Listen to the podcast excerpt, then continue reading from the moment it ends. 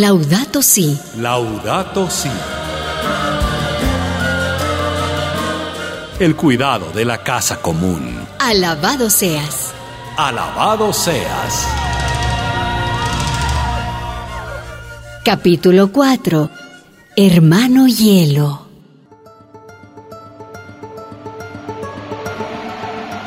La paz con ustedes. Bendiciones para quienes me escuchan.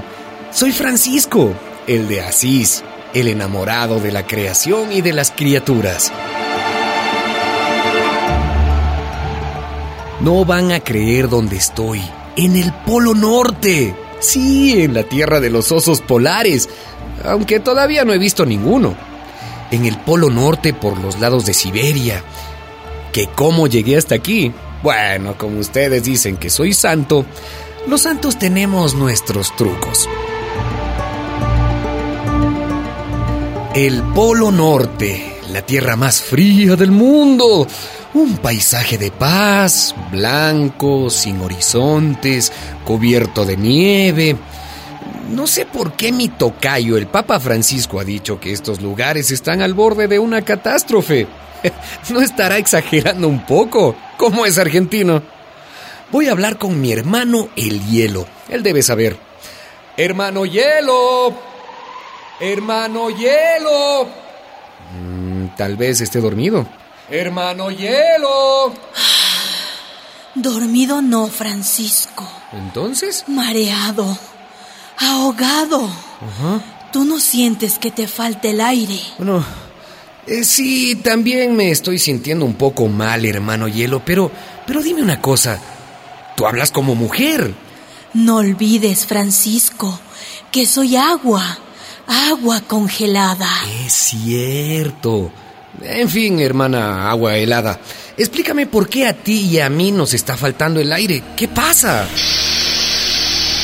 ¿Ves esa columna de humo que sube? Que sale de las entrañas de la tierra por debajo de mi manto blanco. ¿La ves? La veo, sí. Y me recuerda a la columna de nube con la que Dios guiaba a su pueblo en el desierto. Te equivocas. Esa no es una columna de Dios. ¿No? Es el aliento del diablo. ¿Por qué dices eso, hermano hielo? Y no hay una. Mira hacia atrás. Mira a tus costados. Decenas de columnas de humo por todas partes. Sí. Esas son las culpables de que nos falte el aire a ti y a mí, Francisco. Ay, nos falta aire y nos sobra frío. ¿Qué tal si llamamos al hermano Fuego para que nos eche una mano y nos caliente un poco? Ni se te ocurra, Francisco. Ah, prender fuego junto a estas columnas de humo. Se formaría una llamarada azul. Todo explotaría y yo me derretiría rápidamente. Tranquilo, hermano hielo. Aclárame las cosas. ¿Qué maldición es este humo? Es un gas venenoso. Es una ponzoña, Francisco. Un gas llamado metano. No me lo explico. Cuando vinimos el verano pasado, eran escapes de gas de unos pocos metros. Ahora han aumentado de tamaño. Son enormes. Y no son 100 ni 200, son miles de columnas de metano. Doctor Smiletov, Eh, sí, ¿y qué consecuencias tendrá esto? mire, el metano es un gas de efecto invernadero, 20 veces más potente que el dióxido de carbono. Si la capa de hielo sigue derritiéndose, se avecina una catástrofe, una contaminación planetaria. ¿Y de dónde sale ese metano? Aquí, en esta parte alta del mundo, hace miles de años, había bosques, vegetación abundante, animales. Todo murió. Y quedó guardado bajo mi manto de nieve blanca. ¿Y después? Con el tiempo, toda esa materia se pudrió y se convirtió en gas, en bolsones gigantes de gas, de este gas, de metano. Si mi capa dura de hielo se derrite, ese gas escapará a los aires. Pero ese señor dice que ya te estás derritiendo. Sí, porque estoy entre dos gases. Ese que él llamó dióxido de carbono sale de las fábricas, de los motores, de las chimeneas. Ese calienta el aire del mundo y el calor me derrite. Y por debajo de mí sale otro gas, el metano. Dime una cosa, Francisco. ¿Sí? ¿Qué hacía tu madre cuando te enfermabas? Cuando tenías fiebre. Ay, cuánta fiebre tienes, Panchito. Tráigame unos paños con agua fría, por favor. Rápido. Ay, así, así. Con esto te bajará la calentura, mi hijo. Pues los humanos lo hacen al revés. La Tierra tiene fiebre por esos gases. Fiebre alta. Tiembla. Suda.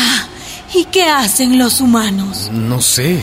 Queman más petróleo, más carbón, producen más calor. Es como si a la tierra enferma le pusieran encima un manto de lana gruesa. Cada vez se recalienta más. Ya voy entendiendo, hermano hielo.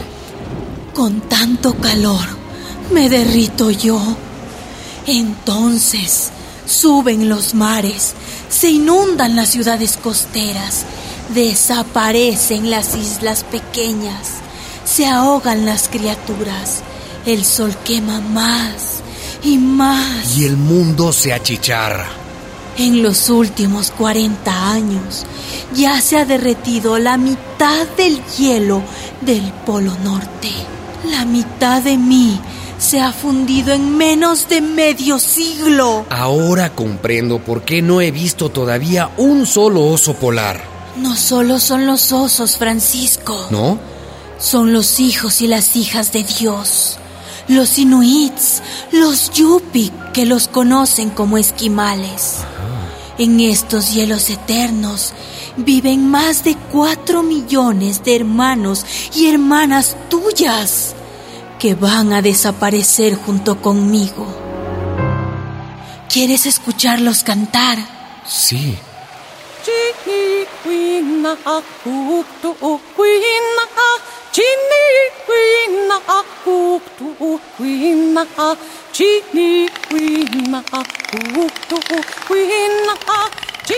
Y si viajas al Polo Sur, a la otra punta del planeta, es igual o peor. Es terrible lo que me cuentas. Pero dime, ¿qué mundo le piensan dejar estos necios? Ah, Per- perdón, estos congéneres míos. A sus nietos, a sus nietas, a quienes vienen detrás de ellos. Me derrito, Francisco. No. Y cuando todo el hielo del planeta se haya derretido, la Tierra quedará inundada. ¿El fin del mundo? A esos científicos que por aquí pasaron, Ajá. les escuché decir un día, Dios perdona siempre. Los hombres a veces. La naturaleza nunca. antes te dije que esas columnas de humo, de metano, eran las culpables. Sí. No, Francisco. Los culpables son los seres humanos que tanto daño le han hecho a la naturaleza. Ellos son los responsables del desastre. Hermano Hielo, ¿y esto que me cuentas tiene alguna solución? Si ellos quisieran, si escucharan la voz de tu tocayo, tendrían que dejar de usar petróleo y carbón. Ajá. Del agua, del viento, del sol, hasta de los volcanes sacarían toda la energía que necesitan para sus trabajos. Todavía están a tiempo.